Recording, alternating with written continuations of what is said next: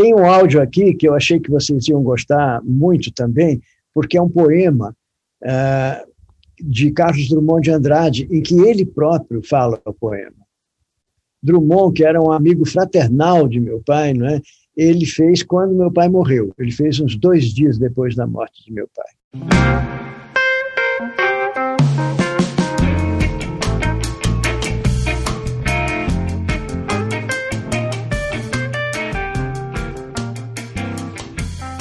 Muitas pessoas se dedicam ao desenho e à pintura com o objetivo de se tornarem artistas em tempo integral. Mas muitas questões surgem durante o percurso. Meu nome é Emerson Ferrandini e eu ajudo artistas compartilhando histórias de outros artistas que estão trilhando o mesmo caminho. Você está ouvindo o Arte Academia Podcast, um bate-papo sobre pintura e desenho acompanhado de histórias inspiradoras contadas uma de cada vez.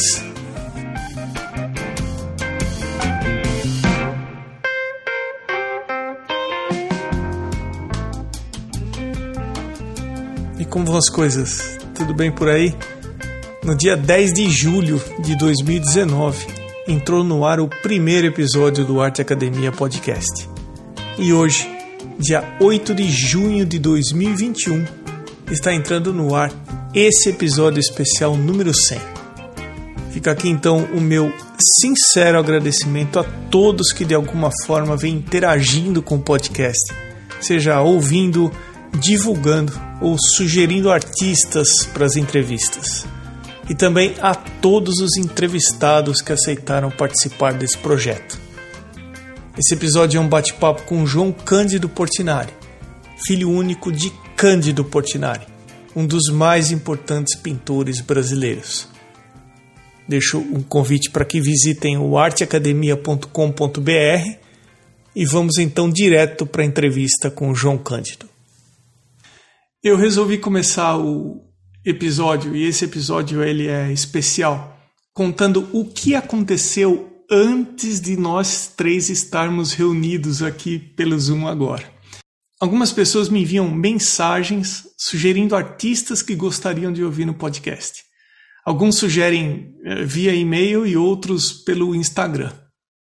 Aí um belo dia eu recebi uma mensagem da Sandra que dizia o seguinte: abre aspas. Emerson, tudo bem? Eu amo ouvir o podcast. Eu gostaria de dar uma sugestão de convidado. Gostaria muito de ouvir uma entrevista sua com o filho do Cândido Portinari, o João Cândido. Acredito que ele tem ótimas histórias para contar. Ele é uma pessoa demais e muito acessível. Eu falo com ele pelo WhatsApp e posso comentar sobre você se você quiser. Um abraço. E aí, a minha resposta para Sandra foi a seguinte: Oi, Sandra. Eu fico feliz sabendo que você gosta do podcast. Puxa, seria demais. Mas a minha primeira reação lendo aqui a sua mensagem é que ele não aceitaria participar. Mas, se você intermediar, eu acho que ajudaria, seria útil. Eu estou pensando no episódio 100 e com ele seria perfeito.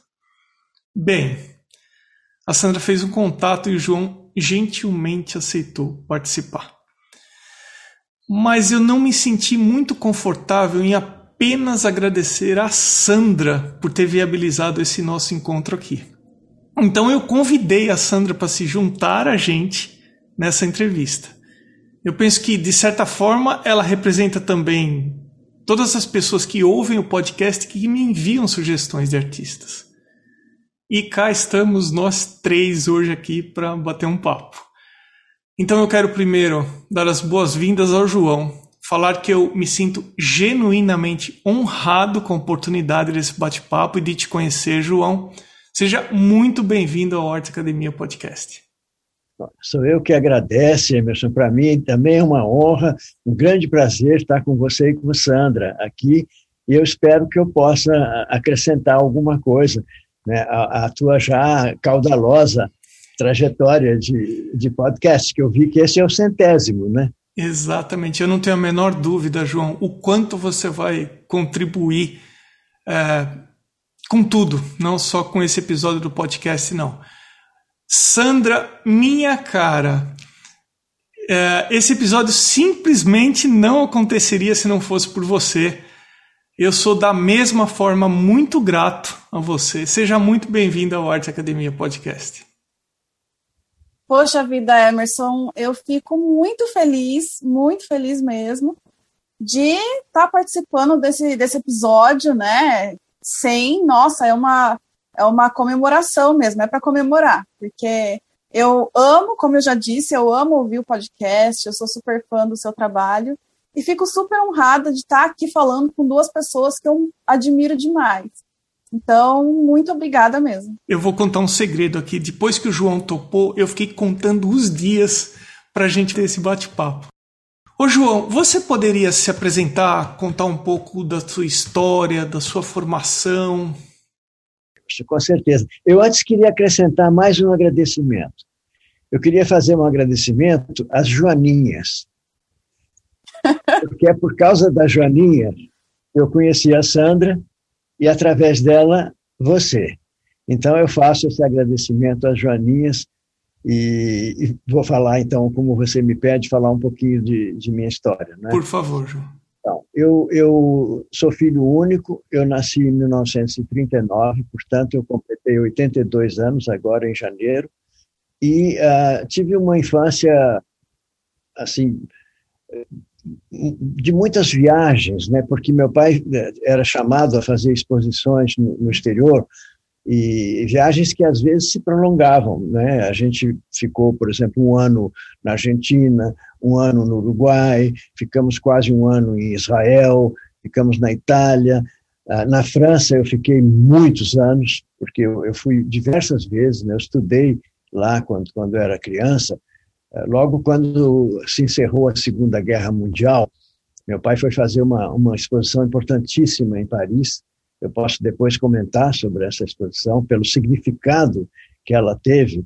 É, eu só posso já adiantar que você imagine né, um país é, saindo ainda sangrando né, de uma tragédia como a de uma Segunda Guerra Mundial, e chega um pintor levando na sua bagagem uma outra tragédia que eles não conheciam, que era a tragédia dos retirantes aqui no Brasil aquilo teve um impacto, assim, eu, eu, eu vou falar um pouquinho sobre isso, né, porque uh, os franceses, naquele momento, estavam com uma sensibilidade uh, muito especial, é, é lógico, né, não, não, não estavam nas suas condições normais de temperatura e pressão. Então, eles receberam aquele pintor estrangeiro como se fosse um deles, e como se fosse alguém que trouxesse uma mensagem valiosa para eles e para a humanidade. Ah, uma, uma das demonstrações, eh, que foram muitas disso, é que quem faz o discurso de abertura da exposição é um dos maiores poetas franceses de todos os tempos, que é o Aragon, onde ele começa a, a, a, o discurso dele dizendo Portinari, aqui nós não recebemos você como um estrangeiro, mas como um dos nossos.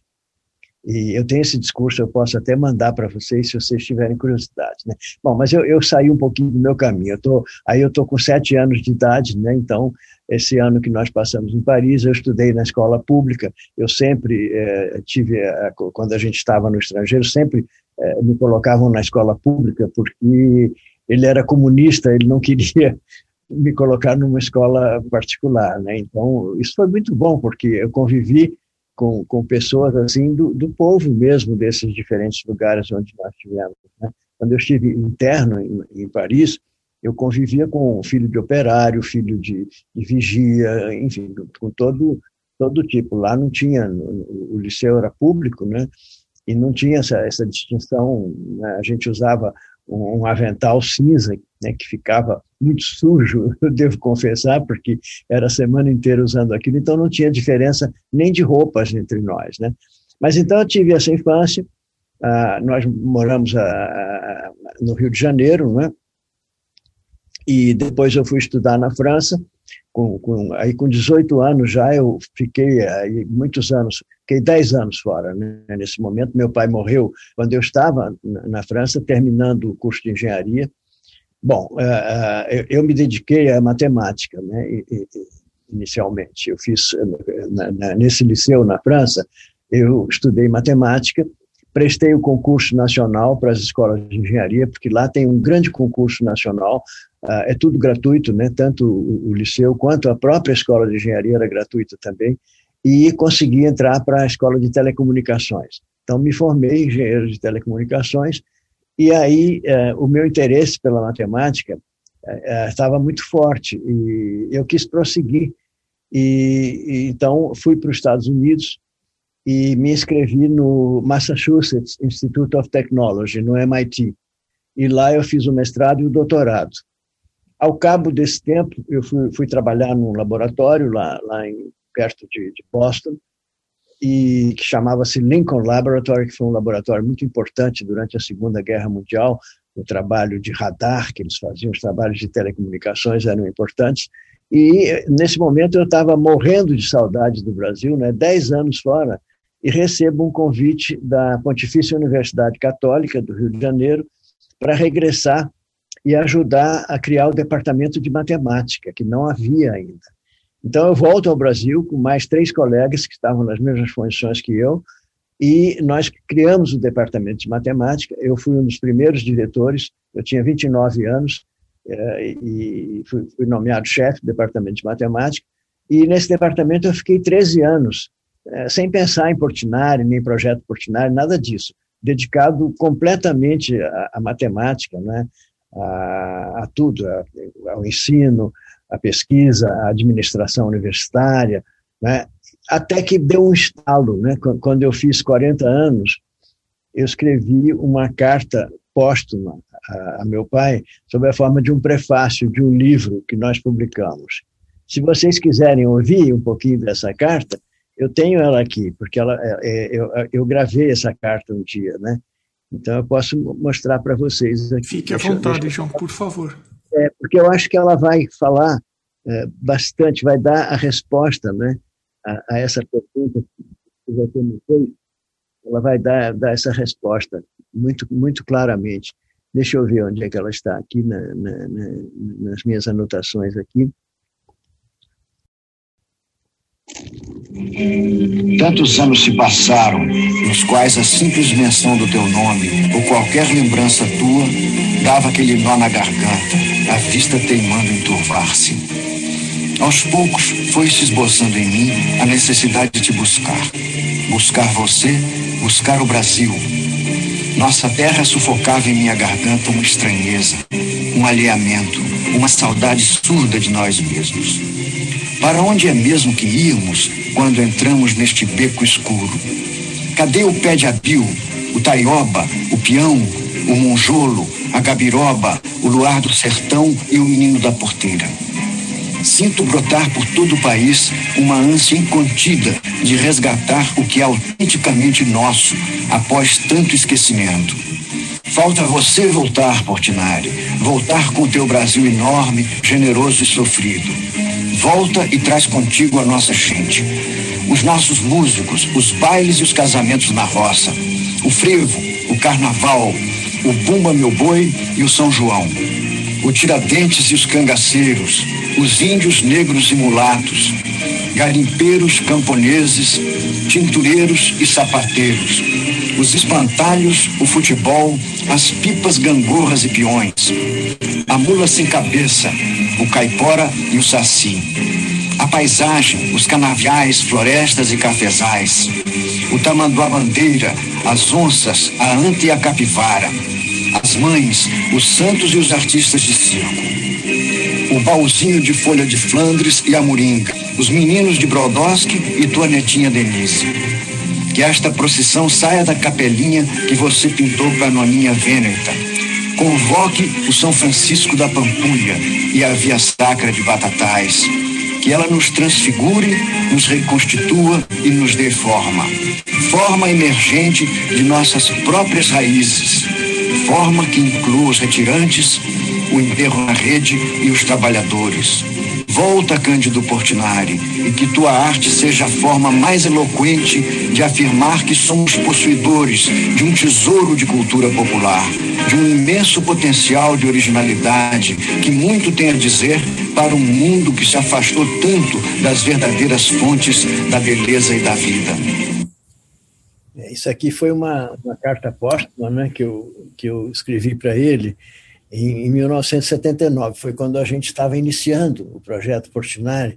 E aqui é bom lembrar que isso, isso que eu digo, né, para onde é que íamos quando entramos nesse beco escuro, que eu estou me referindo à ditadura militar, porque eu estava exatamente nesse momento. Eu voltei ao Brasil em 66, então eu estava em, cheio né, nisso e, e então, ah, como eu já estava há 10 anos fora, eu, eu não tinha tido né, essa, essa vivência eh, política estudantil, né, porque eu estudei desde, desde muito novo fora, então não tive essa oportunidade de, junto aos colegas, ter uma, uma, uma ação no movimento estudantil. Então foi aí que isso me golpeou uh, tão forte né, que eu, que eu produzi esse texto aí. Então, ah, agora nós já estamos chegando no, finalzinho da história, porque ah, ao cabo, então, desses 13 anos no Departamento de Matemática, eu fundei o projeto Portinari, que eu coordeno até hoje. Né? Então, são 42 anos de trabalho, e eu vi nas perguntas que vocês formularam que tem muitas perguntas que têm a ver com, com, com esse trabalho, então eu preparei as respostas aqui de acordo com isso. Né?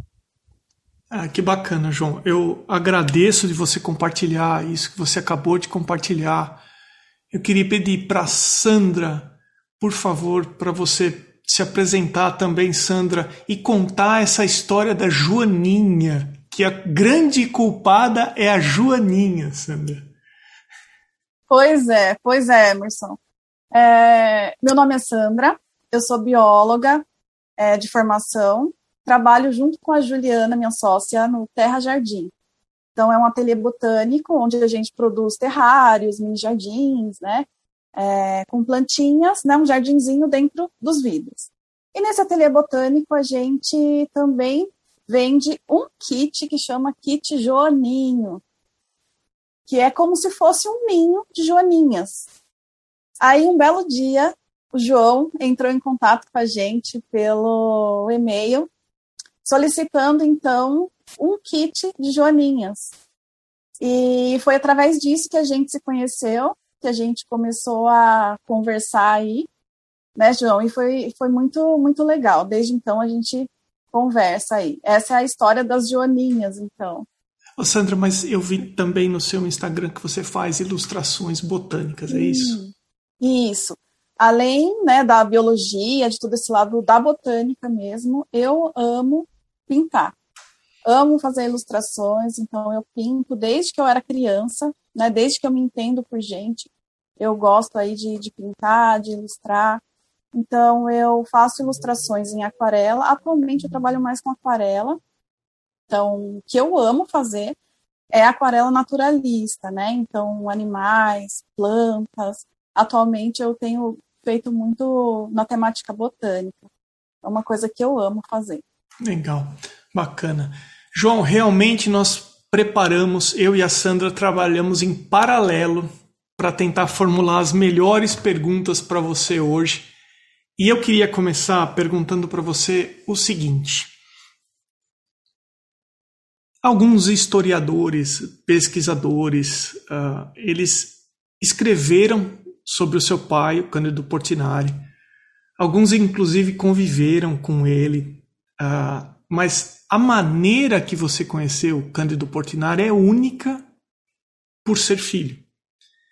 Então, sob esse ponto de vista de um filho, quem foi o Cândido Portinari? Então, eu vou responder aqui, mas eu queria te pedir uma coisa, Emerson, uh, para que as pessoas possam ter acesso uh, vamos dizer, uma, uma, riqueza de conteúdo que eu seria incapaz de, transmitir aqui em uma hora, eu preparei uh, um, um pequeno elenco de links, que são links que permitem o acesso a conteúdos muito ricos sobre a obra, a vida e a época de Portinari e também sobre o trabalho do projeto Portinari. Então, eu me comprometo a colocar esses links na descrição do podcast e, e também eu coloco esses links no Instagram e aonde eu fizer qualquer post relacionado a esse episódio, mas principalmente no arteacademia.com.br. Ótimo. Podcast vai estar tá, uh, descrito todos os links. Então, uh, vamos responder a sua pergunta e da Sandra. Né? Uh, nesses 42 anos de trabalho do, do projeto Portinari, nós reunimos mais de 30 mil documentos, né? documentos de, de, várias naturezas, são, são documentos uh, em textos, monografias, uh, depoimentos no nosso programa de história oral. E, então, na verdade, uh, e, e, e, também palestras né, que eu venho proferindo né, eh, pelo Brasil, no exterior, durante esses anos todos. Na, na, na, verdade, quer dizer, quando você me pergunta né, sobre um pouco assim quem foi Portinari, e você se refere a depoimentos de historiadores, de, de, de, contemporâneos de Portinari, você tem toda a razão. Existe uma profusão de, de Jorge Amado falou sobre Portinari, Drummond, Graciliano Ramos, uh, Oscar Niemeyer, uh, Lúcio Costa, uh, Luiz Carlos Prestes, eles têm depoimentos. Mas eu senti na sua pergunta que você quer o meu ponto de vista como filho. Exatamente, né? João seriam, ah, de uma certa forma, eh, diferenciaria desses outros depoimentos, que são muito mais ilustres do, do, que o meu, é claro, naturalmente, né? O meu tem essa vantagem de eu ser testemunha ocular direta né, dessa história, né? Durante tantos anos, né?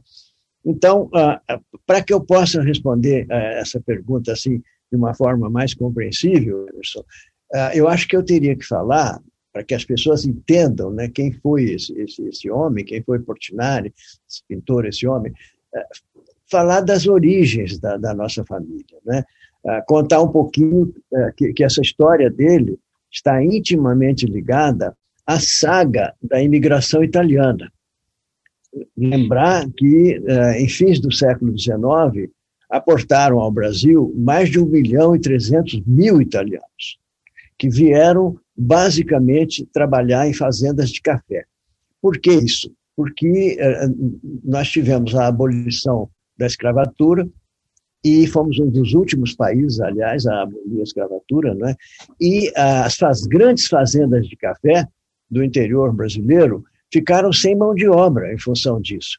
Aí o governo lançou um programa que eles chamaram Braços para a Lavoura, e que consistia em importar mão de obra. Aí o que, que aconteceu?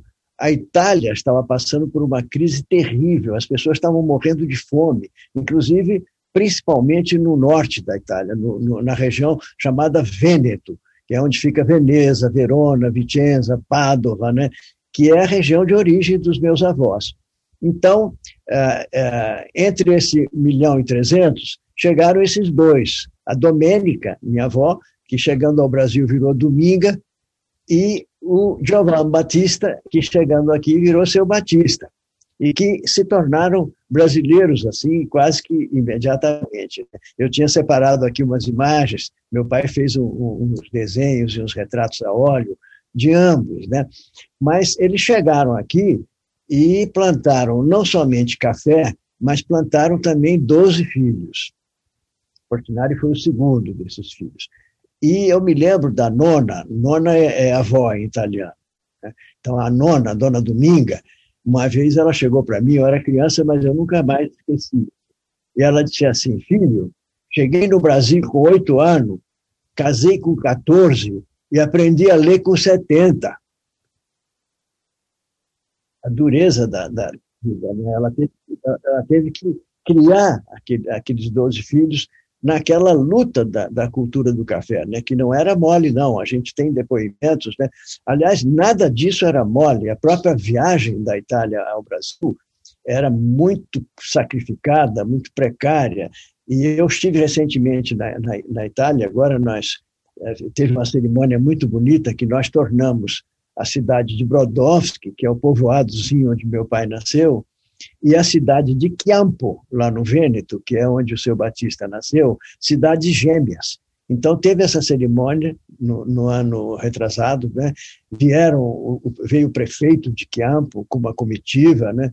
Foi uma coisa muito emocionante mesmo, né? Então, lá na Itália, eles contavam que esses uh, italianos que saíam do Vêneto para Gênova, porque era em Gênova que eles pegavam o navio, eles saíam à noite, porque eles não queriam ver a paisagem que eles estavam deixando. Vejam que coisa, né?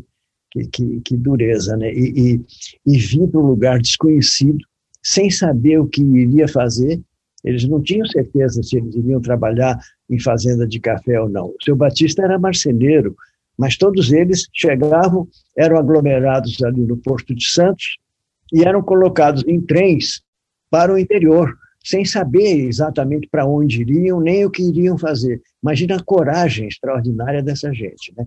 Então, essa saga toda da imigração italiana, eu fiz algumas palestras para estudantes de ensino médio na Itália, agora lá no Vêneto, e eu vi muito rapaz e moça de, de, de 16, 17 anos chorando quando eu contei essa história. Porque eles se lembraram dos avós e bisavós, né? Que, que tiveram esse, esse destino. Então, a história de Portinari começa ah, nesse meio, num, num povoadozinho muito humilde, que era praticamente uma parada para o trem pegar café. Você nunca imaginaria que pudesse surgir ali um pintor, e muito menos um pintor que fosse uh, ocupar o espaço que, que Portinari ocupou. Né? Ele fica até 15 anos lá, ele mostra, demonstra muito cedo né, a vocação para a pintura, e vai para o Rio de Janeiro sozinho, praticamente, né, é, sem um tostão no bolso, para estudar na Escola de Belas Artes do Rio de Janeiro, aos 15 anos. E chegando lá, ele é recusado pela escola, porque ele não tinha escolaridade, ele só tinha feito até a terceira série do grupo escolar e a escola não, não, não aceitava. Né?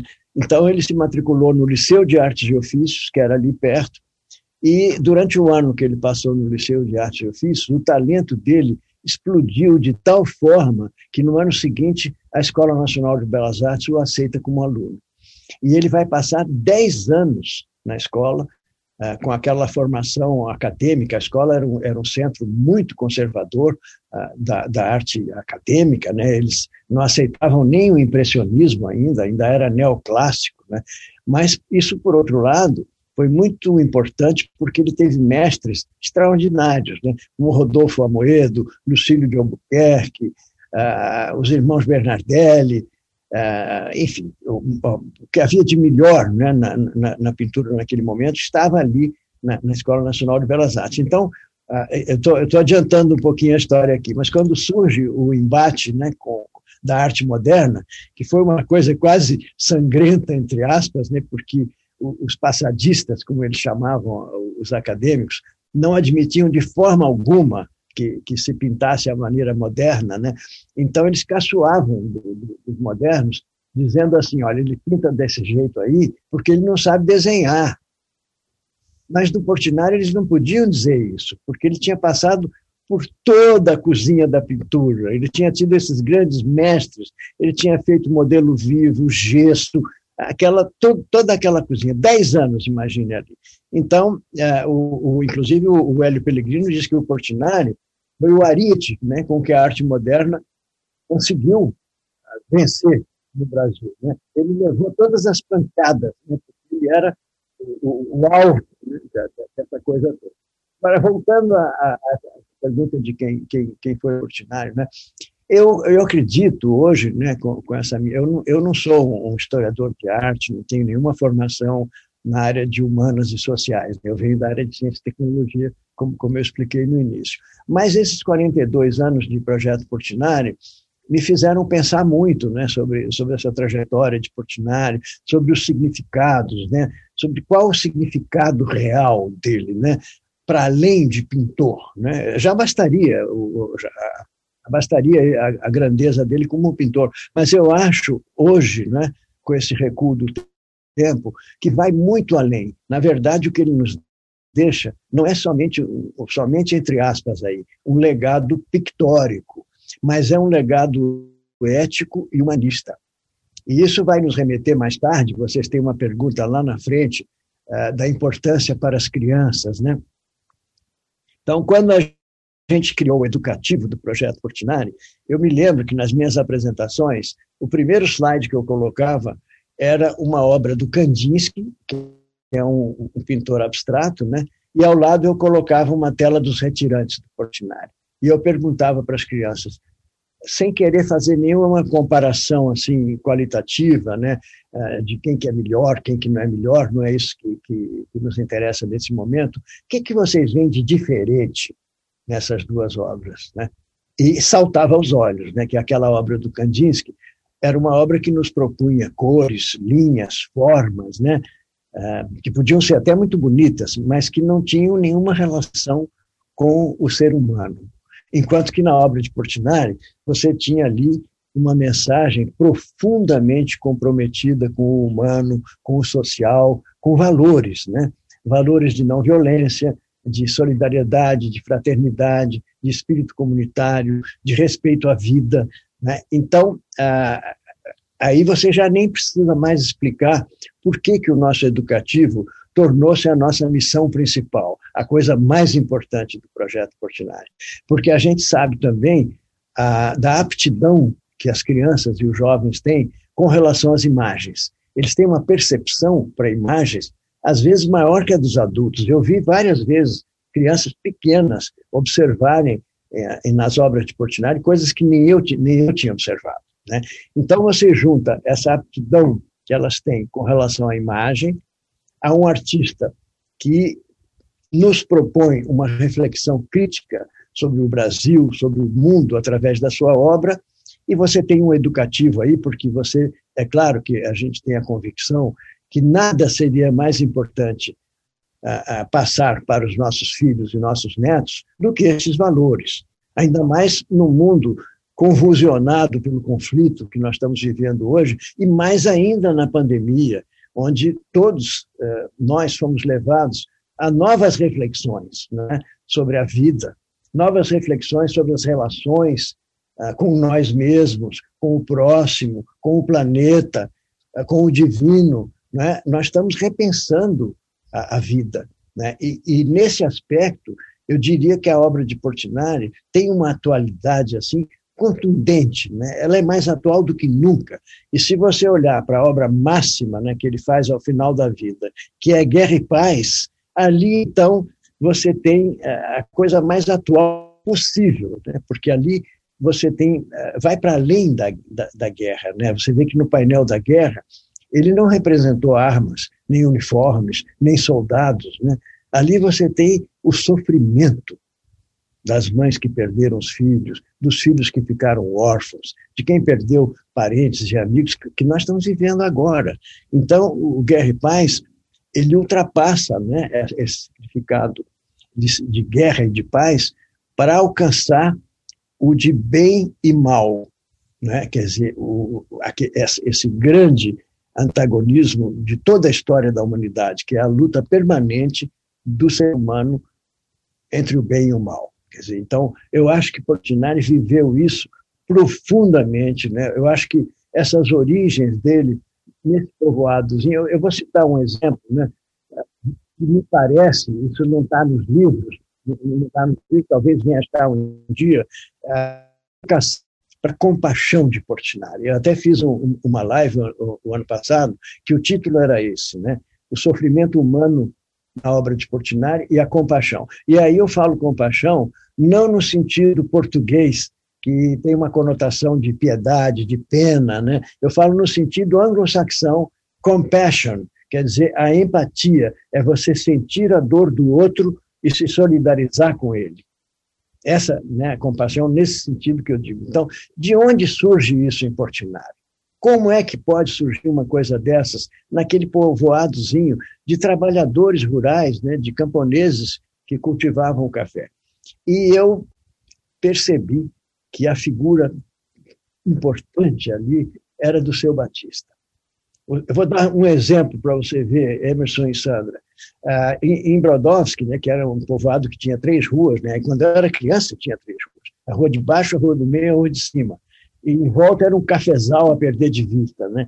Naquele, naquela época, chegavam leprosos a cavalo e eles traziam um sino no pescoço. E quando as pessoas ouviam aquele sino, elas corriam a fechar a janela, a fechar a porteira, com medo né, do, do, do contágio. O, o seu Batista, ao contrário, era um homem de uma pureza, né, de, uma, de uma fé uh, tão extraordinárias, que ele abria a nossa casa e convidava esses leprosos para irem à cozinha fazer uma refeição conosco. Isso está registrado, inclusive tem poemas de meu pai que falam né, da, disso. Eu, eu, até selecionei aqui um, se você permitir que eu leia. Uh, eu vou ler aqui, quer ver? Ele diz assim: isso é um escrito dele, né? tem muitos escritos que a gente recuperou. Né? Ele diz assim: sinto às vezes carinho imenso por tudo e por todo mundo. É passageiro e me entristeço. Penso em meu pai, em quem esse estado era permanente. Coração rico e generoso, o meu é miserável. Aqui ele está sendo duro com ele, não tinha nada de miserável, né? mas eu acho que para ele, comparando com, com aquele pai, poderia parecer assim.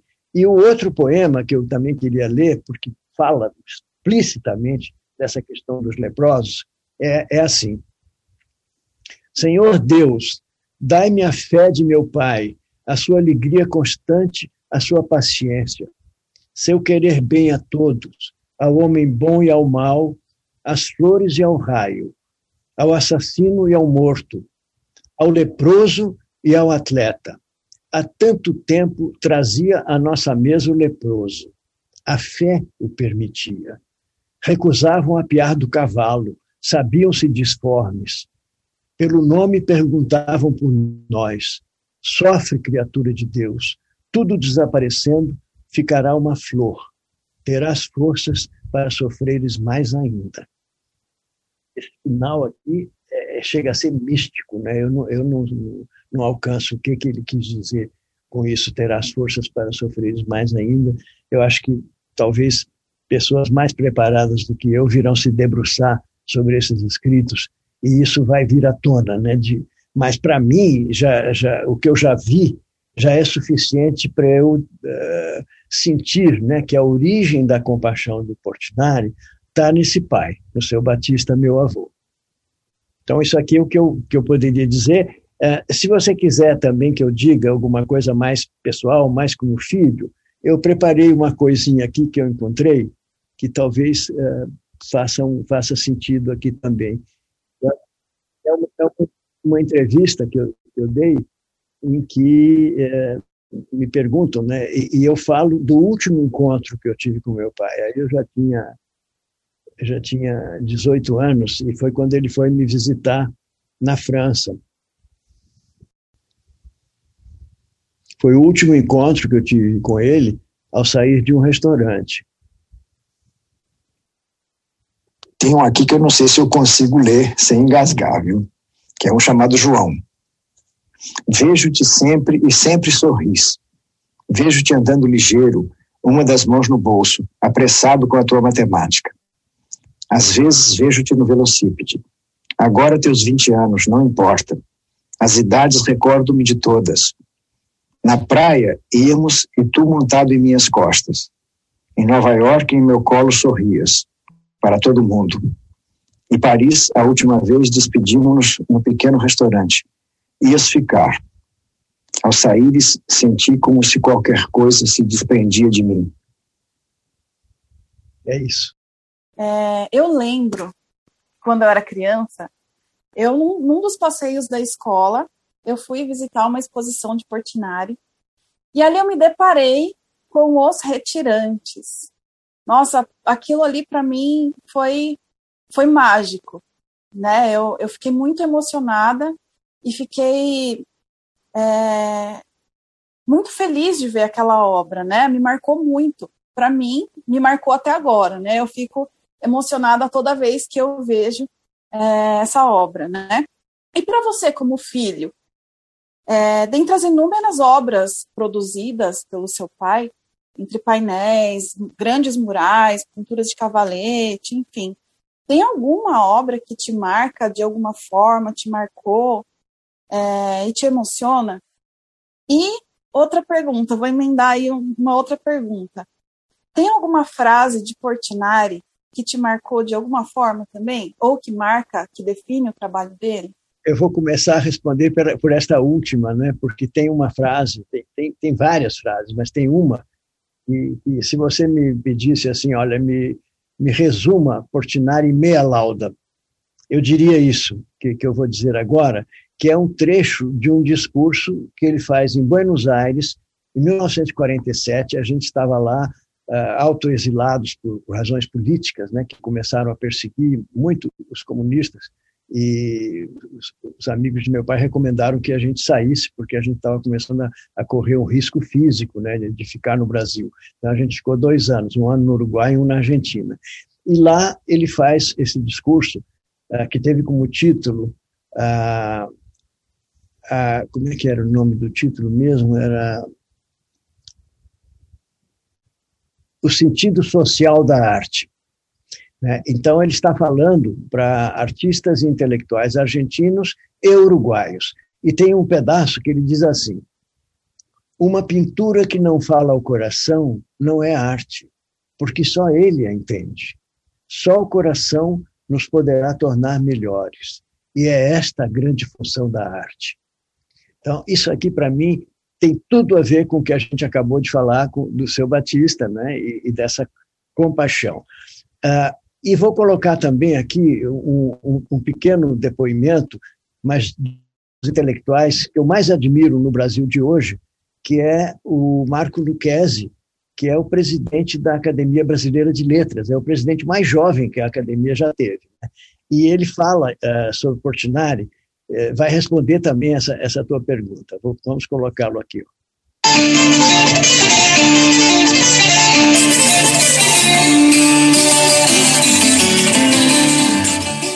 É isso que me liga a Portinari, essa visão profunda de que é preciso transformar o Brasil, que é preciso atravessar essa zona de sombra, encontrar coragem e pronunciar através não da cultura do ódio, porque não pode haver ódio e cultura juntos, mas da uma cultura da paz. Essa cultura da paz será alcançada nas escolas, pela arte, pela construção de um Brasil novo, atento, sensível, republicano até a última capilaridade. É isso que eu amo em Portinari. E tem essa frase aqui também, é, agora já sobre falando já dos retirantes, né? É, em 11 de maio de 1947, é, eu não sei se vocês sabem, mas Portinari era candidato a senador em 1947 pelo Partido Comunista, né? Houve uma recontagem de votos muito estranha e acabou que ele não foi eleito, foi eleito Roberto Simonsen. E tem até uma, uma anedota né, que diz que ele ficou com o apelido de senador furtado. O resto então, nessa ocasião, ele dá uma entrevista ao Pedro Pomar, é, que na época escrevia para a Tribuna Popular. Né? Então, o Pedro Pomar diz assim: mostrando-nos seus novos quadros de retirantes, figuras da dolorosa migração nordestina que entra em São Paulo, carregando sofrimento, miséria, magras esperanças e filhos agonizantes, Portinari nos fala. Desde menino tenho vivido o drama dos retirantes. Lembro-me da seca de 1915, as grandes levas, aquela miséria. Não posso esquecer. E essas recordações que se acrescentam a novos contatos com a gente aqui do interior de São Paulo fazem os temas destes quadros. Essas levas não param. Como deixar de fixar em meus quadros aquilo que fez parte de minha infância, de minha vida e de minha esperança de ver uma vida melhor para os homens que trabalham a terra. Isso é dele, né? E eh, separei também esse outro aqui, aí uma outra entrevista que ele dá já em 53, né, seis anos depois, ah, para o Vinícius de Moraes. O Vinícius de Moraes entrevista Portinari, né? E o Vinícius pergunta como que ele chegou à posição política dele. E ele responde assim: Não pretendo entender de política, minhas convicções, que são fundas, cheguei a elas por força da minha infância pobre, de minha vida de trabalho e luta e porque sou um artista. Tenho pena dos que sofrem e gostaria de ajudar a remediar a injustiça social existente. Qualquer artista consciente sente o mesmo. E, finalmente, ainda sobre a, os retirantes, o grande historiador de arte baiano, Clarivaldo Prado Valadares, ele fala dos retirantes dizendo que para ele Os retirantes são a verdadeira via sacra de Portinari. Vocês sabem que Portinari pintou duas vias sacras, uma para a igreja da Pampulha, outra para a igreja de Batatais, no interior de São Paulo. Mas para o Clarival, a verdadeira via sacra de Portinari é a série Retirantes. Eu vou colocá-lo aqui para vocês verem. A verdadeira via sacra de Portinari, inteiramente fora do padrão assim da ideia narrativa da via sacra, é a sua série dos retirantes. Isto é que a via sacra de Portinari. É poucos museus do mundo, eu lhe digo, tem uma série tão dramática sobre o homem da sua terra como os retirantes no Museu de Arte de São Paulo. É, é esse som ele está um pouquinho contaminado, não é?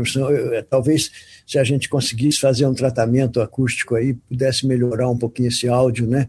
Não dá para ouvir muito bem. E aí eu separei aqui, mas são imagens, né? São imagens uh, do, do, da primeira tela que ele faz né? de, de, de denúncia uh, de injustiça social, que é em 1934, uma tela chamada Os Despejados, que é uma família que está à beira da estrada de ferro. Você vê claramente que é uma família de retirantes. Né? Depois você tem a série daqueles três que estão no Museu de Arte de São Paulo, que é a criança morta, o enterro na rede e os retirantes propriamente ditos.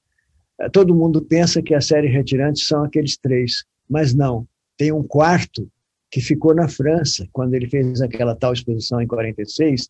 O governo francês comprou é, essa quarta tela da série Retirantes, e hoje está no Centro Pompidou, em Paris. Mas ninguém sabe isso, nem os críticos de arte sempre falam uh, da série Retirantes como sendo aqueles três que estão no MASP. Mas não, tem esse quarto, da quarta tela, que está no Centro Pompidou, em Paris, e que é extremamente dramática. Eu, eu, eu queria mostrar para vocês, eu não estou podendo compartilhar a tela para mostrar, não estou tendo muito como mostrar isso, mas tudo bem, né? Deixa eu ver aqui. Agora, eu acho também que para completar essa nossa compreensão né, dos retirantes, da compaixão, disso tudo, entra aí um, um, outro elemento, que é a religiosidade de Portinari, que é uma coisa que causou, assim, uh, muita gente ficou muito intrigado com o que julgavam ser um paradoxo. Como que um artista comunista podia pintar pinturas sacra com tanto fervor como Portinari pintou. Aí as pessoas se esquecem como eram aquelas famílias imigrantes italianas, né? que eram famílias matriarcais, extremamente religiosas. Né? Portinari fez uma capelinha lá em Brodowski para a avó dele, eh, isso também eu, eu posso contar. Né? Então, você tinha ali, eh, não tinha paradoxo algum, tanto que um dos maiores pensadores católicos brasileiros, que era o doutor Alceu Amoroso Lima, ele escreveu um texto belíssimo que eu posso mandar para vocês, em que ele se debruça né, sobre esse aparente paradoxo. Para ele, no início, parecia um paradoxo. Né? Como é que um artista de esquerda faz pintura sacra assim como Portinari fez? E no final ele diz que ele resolveu esse paradoxo quando ele foi a Brodowski e conheceu a família do Portinari. Conheceu a mãe, conheceu a avó, conheceu as tias, né? Aquela família. E aí ele, ele diz assim, no final do texto já, ele fala assim, no contato com aquela gente simples e boa, como o pãozinho que sai quente do forno, eu percebi que não havia paradoxo algum. Aí ele põe assim, ponto, Portinari, vírgula, pintor cristão. Ponto. É belíssimo o, o, o texto dele, né? E pegando um gancho nessa pergunta da Sandra, mas levando para o lado oposto, porque quando a gente estuda a história dos pintores, sempre tem as obras que repercutem mais. E eu queria perguntar para você se você acha que existe alguma obra que foi, digamos, subaproveitada ou que repercutiu não da forma que você acredita que poderia ter repercutido. Emerson, ah, eu diria o seguinte: eu não individu, individualizaria em uma obra né, que, que foi ou, ou, mal compreendida, ou mal aproveitada, ou mal chegada né, ao público. Eu diria que o conjunto da obra dele, aconteceu isso com o conjunto da obra dele. Por que, que eu digo isso? Eu vou, eu vou, vou, vou esclarecer, está um pouquinho adiante aqui, mas não faz mal. Eu vou esclarecer aqui. Quando a gente começou o nosso trabalho, em 1979, a gente é, foi motivado por um texto do biógrafo de Portinari, o grande escritor e jornalista Antônio Calado. O Calado, num determinado momento, ele coloca uma pergunta. Ele diz assim: segregado em coleções particulares, em salas de bancos, Candinho se vai tornando invisível. Vai continuar desmembrado o nosso maior pintor, como o Tiradentes que pintou? Ele faz essa analogia com, com, com, a obra Tiradentes, né, em que o Tiradentes é esquartejado e os membros são espalhados numa estrada de 600 quilômetros. Né? Então, eu diria até que o projeto Portinari começa para tentar responder essa pergunta. E a primeira matéria que, que sai sobre o, sobre o nosso trabalho, logo no ano em que a gente começou, a gente estava engatinhando ainda, sai uma página inteira do Globo com a manchete, uma manchete maravilhosa, mas muito paradoxal, né? Dizia assim: Portinari, o pintor, o famoso desconhecido. Puxa.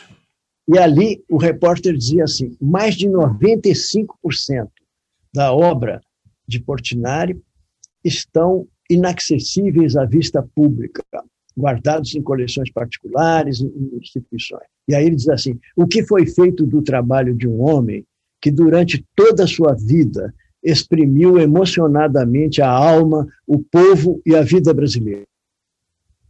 Então, eu diria que é, essa pergunta que, que, que vocês fizeram, a gente poderia generalizá-la para o conjunto da obra. Você tem aí um homem, um, um brasileiro, que escreveu uma grande carta para o povo brasileiro, uma carta pictórica, ética e humanista, como eu disse no início. E essa carta não chegou ao seu destino. Então, o projeto Portinari vem lutando há 42 anos para colocar essa carta no colo de cada brasileiro, onde quer que ele esteja. E, felizmente, felizmente, a ciência e a tecnologia vieram nos auxiliar tremendamente nisso. Eu vou, eu vou mostrar como aqui para vocês. Eu vou pular um pouquinho a ordem que eu tinha colocado aqui das respostas, para vocês verem aqui como é que começa a possibilidade de você entregar essa carta. Né? Você pode olhar para o projeto Portinari e para mim como um carteiro. Eu sou um carteiro. Eu vou entregar essa carta. Como é que eu vou fazer para entregar essa carta? Não posso ir na casa do, do, do proprietário arrancar a obra da, da parede dele. Né? Então, que que você. Também não vou levar uma reprodução vagabunda, porque aí você está ofendendo a, tanto ao público quanto ao, ao pintor. Né? Aí, olha o que, que acontece. Em 1992, por aí, surgem impressoras altamente sofisticadas, impressoras a jato de tinta, que permitem você produzir quase que um clone de uma obra de arte. Eu já vi gente não conseguindo diferenciar o original de uma giclée. Giclée é o nome é, que a gente dá, né?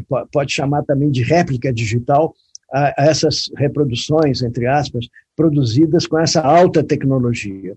Aí eu, eu vou mostrar para vocês um filmezinho que foi quando a gente começou esse trabalho né, de ir, a, ir ao encontro do público, onde quer que ele esteja. Né? É como aquela frase do, do Fernando Brandt, na música do Milton Nascimento: o artista tem de ir onde o povo está. Né? Então a gente fez isso literalmente. Eu vou mostrar para vocês aqui. O grande problema para divulgar o trabalho de Portinari é que 95% das suas obras estão em coleções particulares ou foram pintadas em paredes, azulejos e painéis enormes como esse, difíceis de transportar. Foi aí que entrou a tecnologia. Com equipamentos sofisticados, foram feitas réplicas de alta qualidade de 85 obras do pintor. O resultado de todo esse trabalho pode ser visto em exposições itinerantes, realizadas em parceria com a Petrobras e que estão acontecendo ao mesmo tempo pelo Brasil afora. Pintando desde o gaúcho até o nordestino, pintando a colheita do cacau até a colheita do café, a Petrobras viu que apoiar a Portinari era apoiar o próprio povo brasileiro. Além de levar as réplicas para lugares onde às vezes nem existe museu, a exposição Brasil de Portinari dedica uma programação toda especial para as crianças. Aí a gente foi pelo Brasil afora, nós fomos a lugares assim remotos, né? Nós percorremos, por exemplo, o Pantanal, no Mato Grosso do Sul, a gente montou uma exposição dessas réplicas a bordo de uma chalana da Polícia Florestal e nós subimos o Rio Paraguai 1.200 quilômetros, de Porto Murtinho a Corumbá. E íamos parando nas populações ribeirinhas e recebendo não só crianças, mas todos, né, idosos inclusive, e, e a gente via no, no, semblante, nos olhos deles, a emoção de estarem se reconhecendo ali na obra daquele artista. Né? Teve, teve momentos assim extraordinários em que o índiozinho paraguaio ele entra e dá de cara com a cabeça de índio pintada por Portinari, que era a cara dele. E ele fica perplexo ali, olhando para o retrato, olhando para nós, pensando assim: será que alguém já me viu e me pintou antes? Né? Então, isso aconteceu uh, também no Amazonas. Né? A gente fez uma parceria com a Marinha do Brasil a Marinha tem três navios que percorrem o Amazonas e seus afluentes, dando assistência médica, assistência odontológica, né? E a gente fez essa parceria de colocar no navio uh, o nosso educativo, a exposição de réplicas com as oficinas que tinham esse objetivo, né, de provocar a reflexão, né, a, a partir da obra de Portinari. E aí ficamos no Rio Purus 19 dias também fazendo isso, parando nas populações ribeirinhas, né? E isso, então, ah, já há mais de 20 anos que a gente faz isso, né? E, e também ah, fomos a lugares ah, de, de, extrema violência, por exemplo, o Complexo do Alemão, no Rio de Janeiro, é um dos lugares mais violentos do Rio de Janeiro. Eu vou mostrar para vocês aqui o comecinho né, de uma... Nós levamos isso lá para o Complexo do Alemão, quando a gente inaugurou o Portal Portinari, que é um dos links que eu coloquei para vocês aí para a pessoa poder ter tudo sobre Portinari. A gente tem ali 5.400 obras, com as imagens todas, imagens inclusive que estão acessíveis para você fazer a captura de tela ou mesmo salvar. Uh, e isso é um site que as professoras né, e, e os alunos do ensino fundamental e médio têm paixão, porque você pode fazer pesquisas ali, tipo Google, tem uma janelinha que você pode colocar assim, peneira, e aí forma-se uma galeria com todas as obras em que aparece uma peneira. Então, para os trabalhos escolares, é, é sensacional. Veja aqui, eu vou colocar só o comecinho para a gente também não, não, gastar muito tempo. Ainda isso. falando em arte, crianças do Complexo do Alemão, no Rio, conheceram hoje um pouco da vida e da obra de um dos maiores pintores brasileiros. A iniciativa faz parte do lançamento de um portal na internet sobre Cândido Portinari. Olhares atentos e curiosos você imagina quem foi que pintou todas essas figuras aí? Não sei, eu queria saber. O universo rico e colorido de Cândido Portinari atraiu a atenção dos alunos do Centro Cultural Digital, no Complexo do Alemão. Eles navegaram no novo portal sobre o artista, que teve a obra completa digitalizada. São cerca de 5 mil imagens. O site também contém cartas, fotografias, jornais e depoimentos que se referem a Portinari e à época em que ele viveu conhecer a obra do Portinari é conhecer o Brasil, é se conhecer, é conhecer a nossa identidade, a nossa cultura. Em quadros que mostram, por exemplo, uma favela no Rio de Janeiro na década de 1950 e a migração de nordestinos para os grandes centros devido à seca. O lançamento do portal inclui aulas gratuitas em comunidades do Rio. Vai ser uma ferramenta muito importante para os professores na sala de aula. O objetivo do portal é democratizar a obra de Cândido Portinari, 95% das telas do artista pertencem a coleções particulares. E as crianças aqui do Complexo do Alemão aprovaram a iniciativa. Eu nunca tinha aprendido isso, agora que eu estou vendo, achei bem, bem legal. Eu pude aprender a cultura, a arte, eu vi algumas histórias também. Qual vai ser a primeira coisa que você vai fazer quando entrar no site? Eu vou abrir o Facebook e vou compartilhar. E tem uma, uma notícia muito legal também para nós aqui, que é uh, um decreto né, que foi uh, promulgado pelo governo do Vêneto, né, agora, isso é bem recente, tornando obrigatório o ensino de Portinari em todas as escolas de ensino médio do Vêneto. Eu vou mostrar para vocês um trechinho disso também aqui. Enquanto isso, de volta para a Itália, a senhora Helena Donazan é secretária regional da Educação e anuncia que, a partir do ano que vem, o estudo da obra de Portinari entra no currículo de todas as escolas de ensino médio do Vêneto. Abbiamo grandi pittori che potrebbero essere. A Europa tem muitos pintores que poderiam ser irmãos em termos artísticos de Portinari, como Picasso, por exemplo. São conhecidos mundialmente e Portinari é desta grandeza. Uma escola já começou. A aula começa com Guerra e Paz, com o café, com o Brasil em cores. Poderia ser em Brodowski, em Campinas ou em Minas Gerais, mas estamos no Colégio Municipal de Quiampo. Será que o mundo está descobrindo o nosso gênio?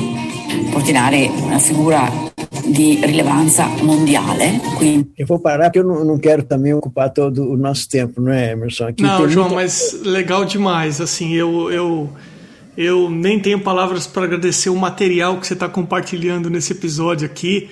É, eu estava pensando nisso exatamente agora, mas enfim, vamos em frente. Tem um áudio aqui que eu achei que vocês iam gostar muito também, porque é um poema uh, de Carlos Drummond de Andrade, em que ele próprio fala o poema. Nossa! Gente Talvez vocês gostassem de, de, de, quer, que, quer que eu ponha? Eu, eu uh, na, na, nos meus mais otimistas sonhos, eu nunca imaginei fazer um episódio sem nesse desse jeito, João, por favor. Bom, fico muito feliz, Emerson. Então eu vou colocar aqui esse poema Drummond, que era um amigo fraternal de meu pai, não é? Ele fez quando meu pai morreu. Ele fez uns dois dias depois da morte de meu pai. A mão. Entre o cafezal e o sonho, o garoto pinta uma estrela dourada na parede da capela e nada mais resiste à mão pintora. A mão cresce e pinta o que não é para ser pintado, mas sofrido. Entre o sonho e o cafezal, entre guerra e paz, entre mártires, ofendidos, músicos, jangadas, pandorgas, entre os roceiros mecanizados de Israel, a memória de Giotto e o aroma primeiro do Brasil, entre o amor e o ofício, eis que a mão decide. Todos os meninos, ainda os mais desgraçados, sejam vertiginosamente felizes. Agora, há uma verdade sem angústia, mesmo no estar angustiado. O que era dor é flor, conhecimento plástico do mundo, e por assim haver disposto o essencial, deixando o resto aos doutores de Bizâncio, bruscamente se cala e voa para nunca mais a mão infinita, a mão de olhos azuis de Cândido Portinari. É lindo, né? E Drummond escreve uma carta uh, quando Portinari faz aquela exposição em Paris, aquilo teve uma repercussão muito grande, né? E aí Portinari, o Drummond, que era de uma natureza muito reservada, muito tímida, como, como bom mineiro de Tabira, né, que ele era, ele escreve uma carta que não dá para acreditar que tenha sido ele, que eu vou ler um pedacinho, vou ler só um trecho para vocês. Ele diz assim, ó, você é a alegria e a honra do nosso tempo e da nossa geração. Não sei se saberia dizer-lhe isso pessoalmente, mas encho-me de coragem nesta carta para exprimir uma convicção que é de todos os seus companheiros, os quais se sentem elevados e explicados na sua obra.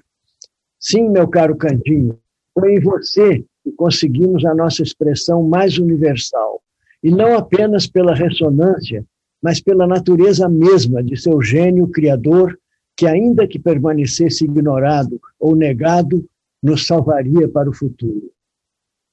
Olha que coisa, hein? João, sabemos que houve um momento em que seu pai foi proibido de usar as tintas a óleo por conta da sua saúde. E mesmo sabendo dos riscos que ele corria, ele resolveu aceitar o desafio de pintar guerra e paz. Qual foi, na sua opinião, a motivação mais forte para que ele tomasse essa decisão? É, ele, você vê, quer dizer, o drama desse homem, né, que se vê proibido no momento em que ele está diante da maior oportunidade da vida dele de passar a sua mensagem de paz na ONU, né? em coerência com a militância pela paz mundial de toda uma vida. Né? E ele, então, decide desobedecer às ordens médicas e continuar pintando. Eu tenho certeza que ele sabia que isso poderia ser fatal e de fato foi. Foram os últimos grandes trabalhos e poucos anos depois ele faleceu. Eu tinha separado aqui para vocês um artigo no O Globo de 1954, que é quando ele recebe essa proibição, e a manchete é assim: Estou proibido de viver. Para ele era, era, era sinônimo, né? É, pintar e viver. Assim, aí diz assim: Eis como Portinari se refere à determinação do médico de não tocar em tintas e pincéis. O chumbo é que teria provocado a manifestação alérgica. Série de testes para identificar o que estaria prejudicando a saúde do consagrado pintor. Alarmados na pequenina Brodowski, os pais do autor de Tiradentes, por que não foram ainda iniciados os murais da ONU? Então, aí uh, tem uma foto que eu, que eu separei para vocês também, em, em, que ele está pintando com luvas de borracha, ele está tentando né, minimizar os efeitos do, do, envenenamento, né? mas não foi possível. E o, o, Bianco, que era um jovem pintor que, que trabalhou com Portinari a vida toda, até a morte de Portinari, o Bianco começou a trabalhar com meu pai, ele tinha 18 anos, e trabalhou até o fim, trabalhou na Pampulha, trabalhou no, na, no prédio né, do antigo Ministério da Educação e Saúde, ali na, na Avenida Aranha, no Rio de Janeiro. O Bianco nos conta que Portinari pintou esses gigantes de 14 metros de altura, são duas toneladas né, o peso do, do Guerra e Paz. Né? E cada um tem 14 metros de altura por 10 de largura. O Bianco conta que ele pintou uh, esses dois painéis sem usar pincéis maiores, né? Uh, ele usou os mesmos pincéis que ele usava para fazer a pintura de cavalete. E isso tem uh, um efeito. Se você chegar a 20 centímetros do Guerra e Paz, você tem a impressão exata de estar olhando para uma tela de cavalete. Né? É, é, é, foi uma coisa absolutamente absurda você pintar 280 metros quadrados com tinta óleo sobre madeira, né, compensado naval, com pincéis de cavalete. Né? Isso é uma coisa assim.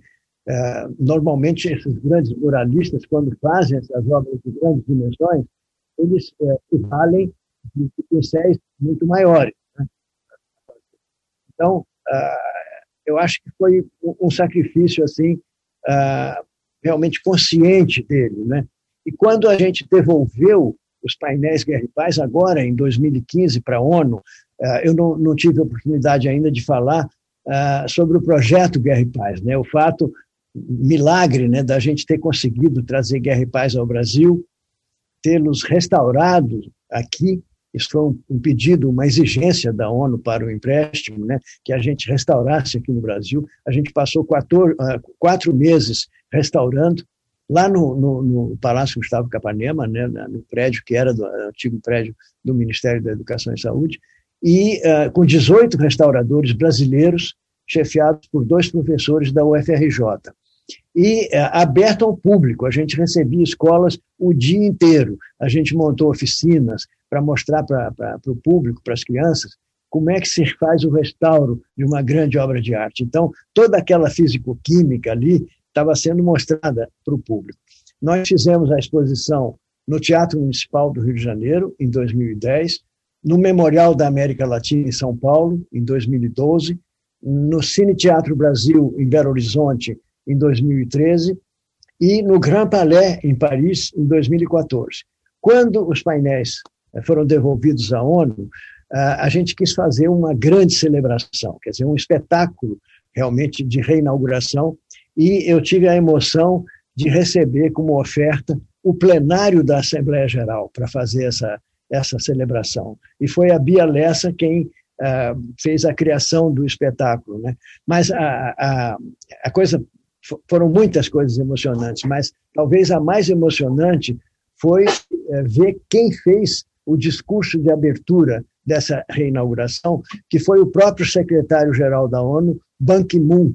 Ele fez esse discurso e aí ele cita esse sacrifício do Portinari e pede um minuto de silêncio ao público. E aí é de você arrepiar, porque você vê a, a, a, o plenário da Assembleia Geral lotado com pessoas de todos os tipos, né? e todos de pé, uh, um minuto de silêncio. E ele se transforma numa espécie de estátua oriental, né? o Ban Ki-moon é, é, é, coreano, ele fica, parece que ele é de pedra, assim, fica um minuto assim, com o olhar para baixo, né? E aí ele fala né, que Portinari não vive mais, mas viverá para sempre aqui na sede das Nações Unidas.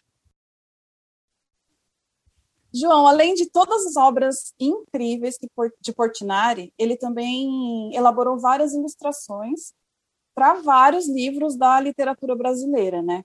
Eu sei que saiu recentemente uma edição primorosa, né, de Memórias Póstumas, Memórias Póstumas de Brás Cubas, com várias ilustrações dele. A edição, aliás, está tá maravilhosa mesmo, tá linda.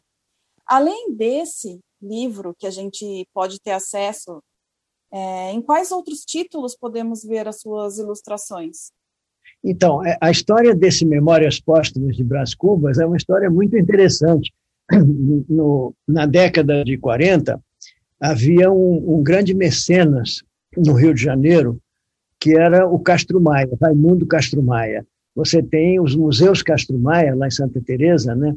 É, é, é era a casa onde ele morava. Né? E ele criou um, uma sociedade chamada O que, que essa sociedade fazia? Eram 100 pessoas, né? exatamente 100, e uh, eles promoviam a publicação de um livro com uma tiragem de 100 exemplares. Agora, veja o que, vai, o que eu vou dizer agora. As ilustrações desses livros eram gravuras originais, não era offset, não era reprodução. O artista fazia uma gravura, a tiragem era exatamente de 100 exemplares, então cada ilustração desse livro era uma gravura numerada, por exemplo, 3 barra 100, 4 barra 100, 5 barra 100. E os próprios livros eram numerados, de 1 a 100. Né? E cada um desses livros iam para um desses 100 sócios. Né? Então, Portinari fez ilustrações para o Memória, Memórias Póstumas de Brás Cubas, para o Alienista, que é outro volume maravilhoso, e para o Menino de Engenho, do José Lins do Rego. Isso, esses são três livros da, da, da Sociedade dos Sem Bibliófilos. Mas eu preparei aqui, uh, para dar uma resposta mais completa, eu preparei aqui também um áudiozinho aqui para vocês. Portinari torna-se figura atuante no mundo das letras no período áureo da ilustração de livros no Brasil. Ao longo de 29 anos, de 1932 a 1961, realizou em torno de 259 ilustrações para as principais editoras brasileiras e estrangeiras. As ilustrações de Portinari desenham um panorama histórico, literário e artístico das principais mudanças culturais ocorridas no Brasil a partir dos anos 30. Elas sintetizam não só a constante pesquisa por novas linguagens plásticas, mas também a permanente luta por ideais pelos quais trabalhou, em prol do seu povo e da humanidade, com os recursos do traço e da cor. Mas ele não só ilustrou uh, esses livros, mas tem uma vertente menos conhecida da, da, da, da arte dele, que é a poesia. Eu não sei se vocês sabiam que ele foi poeta, né? principalmente lá para o fim da vida, e que eh, quando nós fizemos 40 anos de projeto há dois anos atrás, a gente editou, com o apoio da Funarte, o livro Poemas de Portinari, ilustrado, mas aí ilustrado com a própria obra dele, né? nós é que escolhemos, ele não, não ilustrou o livro. Né? Aliás, a edição original, ele não permitiu que fosse ilustrado. Isso também é um, é um, um viés assim ético, né, que mostra que tipo de homem que ele era, né? Ele não queria que o poeta menor que ele se julgava, né, eh, se beneficiasse da fama do pintor. Então não permitiu que fosse ilustrado. E ele coloca, inclusive, na, na, no início do, do livro de poemas, ele diz assim: quanta coisa eu contaria se eu soubesse a língua como a cor então, eu, queria comentar aqui Drummond, né, a, respeito da, da, dessa questão da, da, poesia. O Drummond uh, escreve isso aqui, ó. Não é demais insistir no que sua poesia representa como expressão verbal de sua pintura, e mais intimamente de sua experiência de artista e de homem solidário com as dores do mundo. Ela é um documento dramático das tensões e reflexões de um espírito que pôs na criação artística toda a sua carga de humanidade. João, você falou algumas vezes é, de Brodowski e eu lembro muitos anos atrás que eu fui fazer um trabalho em Franca e aí eu pesquisei e é, para quem não conhece, Brodowski fica entre Ribeirão Preto e Franca e mais próximo de Ribeirão Preto, se eu não estiver enganado. E tem a Casa Portinari, em que você pode visitar. É, eu lembro de ter parado lá. Tem um afresco, inclusive, na casa.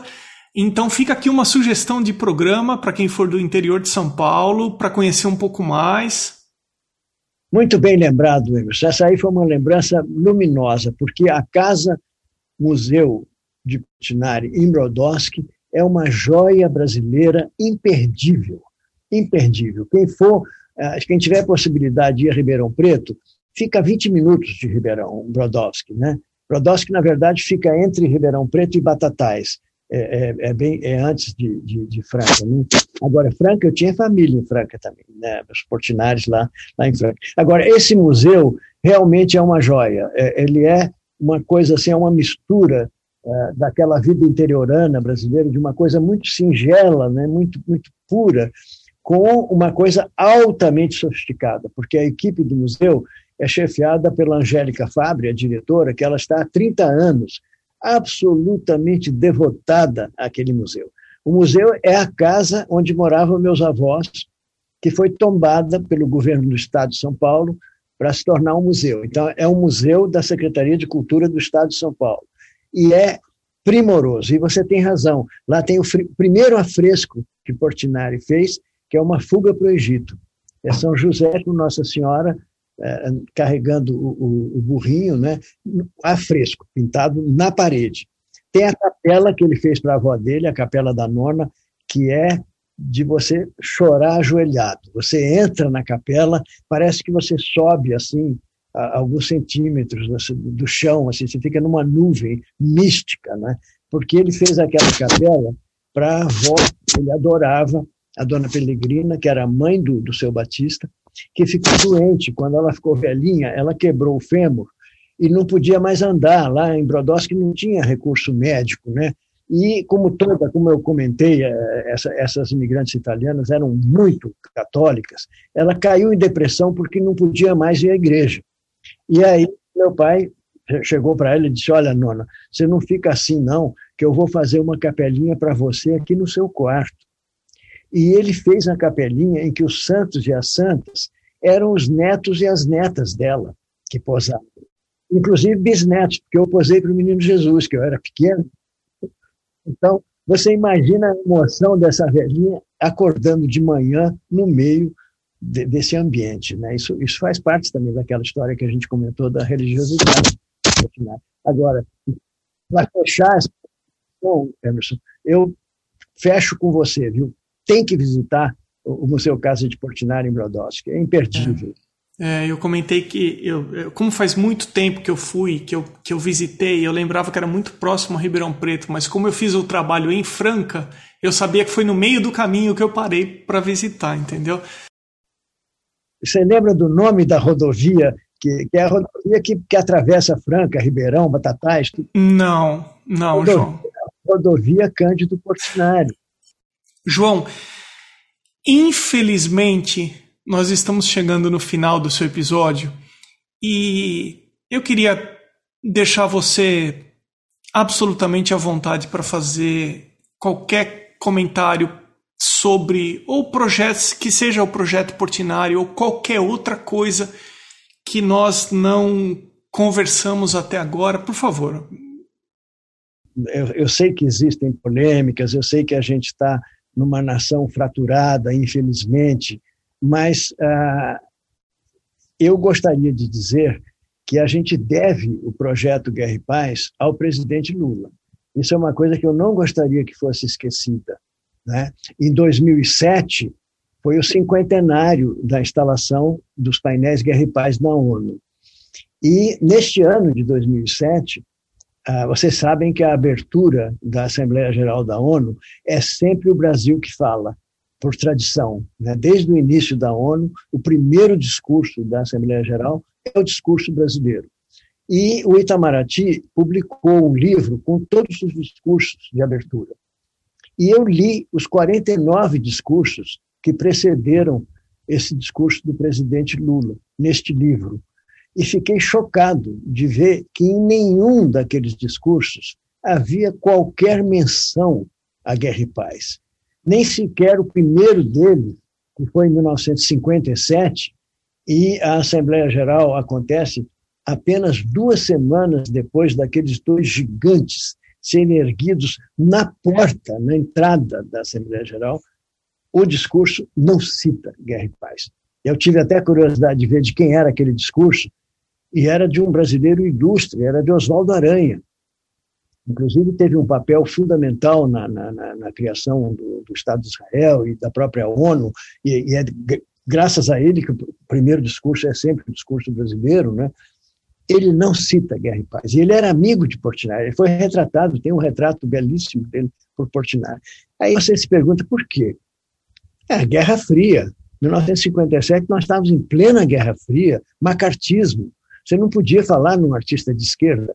É, mesmo que a ONU é, seja um território internacional, ela está nos Estados Unidos. Então, é, tanto que Portinari não uh, obtém o visto para viajar, para poder estar na inauguração de Guerra e Paz, ele morre sem a emoção de ver a sua obra máxima instalada na ONU. Né?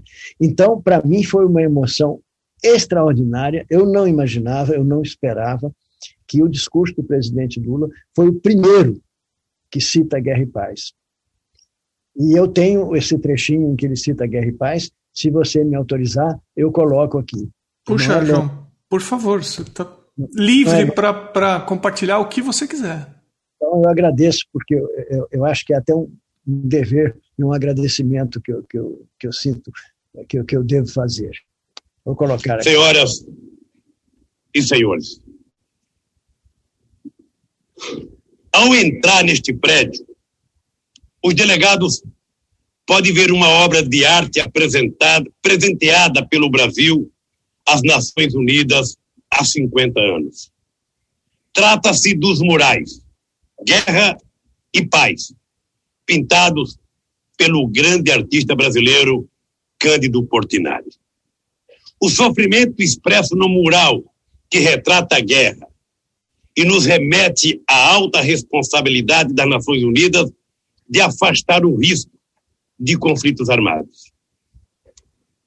O segundo mural revela que a paz vai muito além da ausência da guerra. Pressupõe bem-estar, saúde e um convívio harmonioso com a natureza. Pressupõe justiça social, liberdade e superação dos flagelos da fome e da pobreza. Não é por acaso que o mural guerra está colocado de frente para quem chega e o mural paz para quem sai. A mensagem do artista é singela, mas poderosa. Transformar aflições em esperança. Guerra em paz. É a essência da missão das Nações Unidas. O Brasil continuará a trabalhar para que essa expectativa tão elevada se torne definitivamente realidade. Muito obrigado. Enfim, João, é, sabe, eu eu preciso te dizer assim honestamente que eu preparei algumas frases para começar o episódio. Eu e a Sandra nós conversamos sobre as perguntas para fazer para você e aí, a hora que eu cheguei aqui no meu roteiro para o episódio de hoje, que eu falei, bom, como que eu vou agradecer o João dele participar do meu podcast? Eu, eu não encontrei palavras. Eu que agradeço. Para te agradecer, João. Eu que agradeço a vocês, né? E a Joaninha. né? Sim, a Joaninha tem parte principal aí. É. O material que você compartilhou aqui, que vai ficar no, nesse episódio especial, sem enfim, eu só posso dizer que eu, eh, de coração, agradeço muito o tempo, as informações, tudo o que você compartilhou aqui. Eu que agradeço, Emerson. Sandra, minha cara, obrigado, viu? Olha, Emerson, eu que agradeço pelo convite, por participar desse episódio maravilhoso. Eu me sinto aqui como um, um brotinho no meio de dois jequitibás aí. É, é, muito obrigado mesmo, eu fico muito feliz. Nós fomos três cúmplices digitais aqui para produzir algo que, que possa ser útil, útil para as pessoas, né? É, eu não tenho dúvida nenhuma que vai ser assim. É, puxa, que bacana. É, que bacana. Obrigado para vocês dois, viu? Você está onde, Emerson? Que, que, que local eu estou, no, eu estou no sul da Califórnia.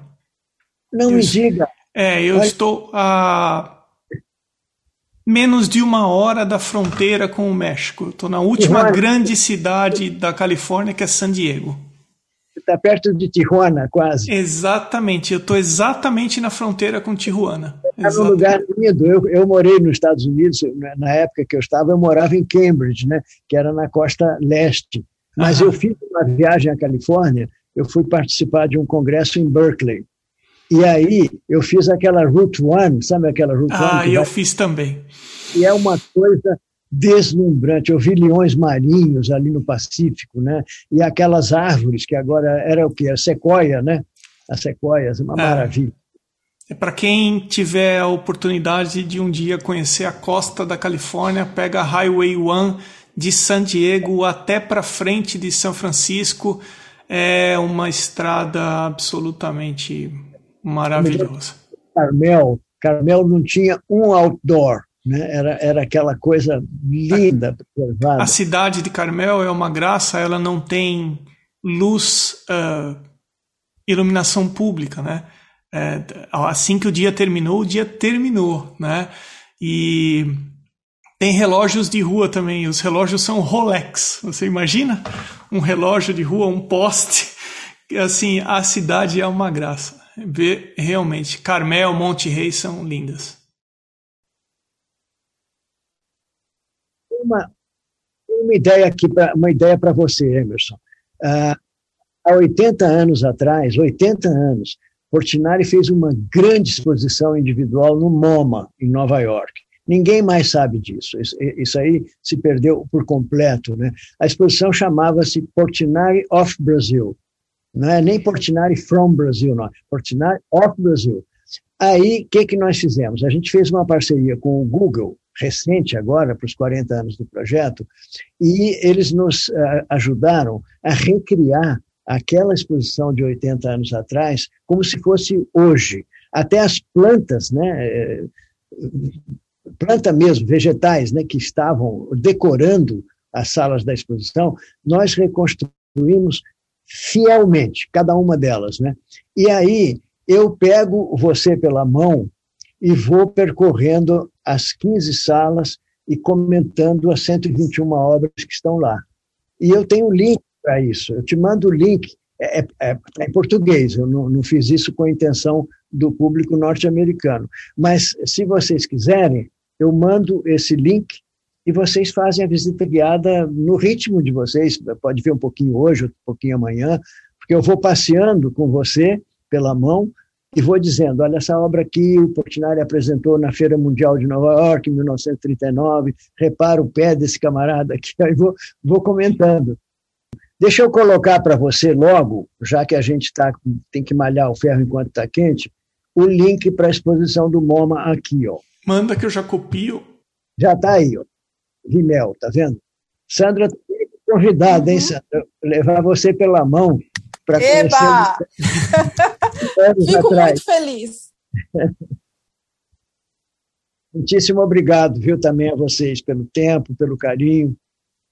Imagina, João, você e a Sandra são daqueles encontros que a gente agradece de ter tido, viu? Eu estou copiando aqui e. Joaninha só traz coisa boa. É, as culpadas são as Com Joaninhas. certeza, com certeza. Você, como bióloga, você sabe disso, né? Com certeza. Muitos benefícios aí. Olha Inclusive para os seres humanos. Olha lá, tá vendo que lindinha? Tá aqui Legal. abençoando. João, um grande abraço. Sandra, um grande beijo. Gente, Ótimo amei estar semana aqui com vocês. Obrigado. Dá um abraço para Juliana. Pode deixar que eu mando sim. Tá? Valeu. Tchau, gente. Gente, vamos tirar um print da tela aí, Vamos, pelo vamos, amor de vamos. Deus. Ah, boa, vou tirar também. Peraí, também vou tirar, hein? Gente da tela. Boa lembrança. Aí. Legal. Aqui foi. Que legal. Foi? Foi legal. Foi. Bacana demais. Beijão pra Tchau. vocês. Gente, um beijo. Tchau. Tudo bem. Não, beijão. Tchau. O Arte Academia Podcast possui uma campanha no site Apoia-se, apoia.se. Os apoiadores são importantíssimos para que esse projeto continue acontecendo. Eles foram até o arteacademia.com.br, clicaram em podcast, depois em apoie o podcast. Os apoios são a partir de 10 reais mensais. Considere ser um apoiador também do Arte Academia Podcast. A seguir, o endereço no Instagram dos atuais apoiadores: Irmigar Underline Desenha, Pellegrini Ivana, Fabiano Araújo Artist, Mônica Mendes Artista, T Costa Arte, Sérgio Underline Fuentes Underline Ilustra, Rogers.artist, Duarte Underline Vaz Underline, Mário Sérgio.freitas, Amanda Underline Novaes Underline Arts, Patrícia Underline PV, A.casa.a1, Janaína Ângelo.arte, Arte Gravura, Mari.delmonte, Beatriz Underline Lima Underline Arts, msouto.arte, Vinícius Mendes Arte, Vancas Berg.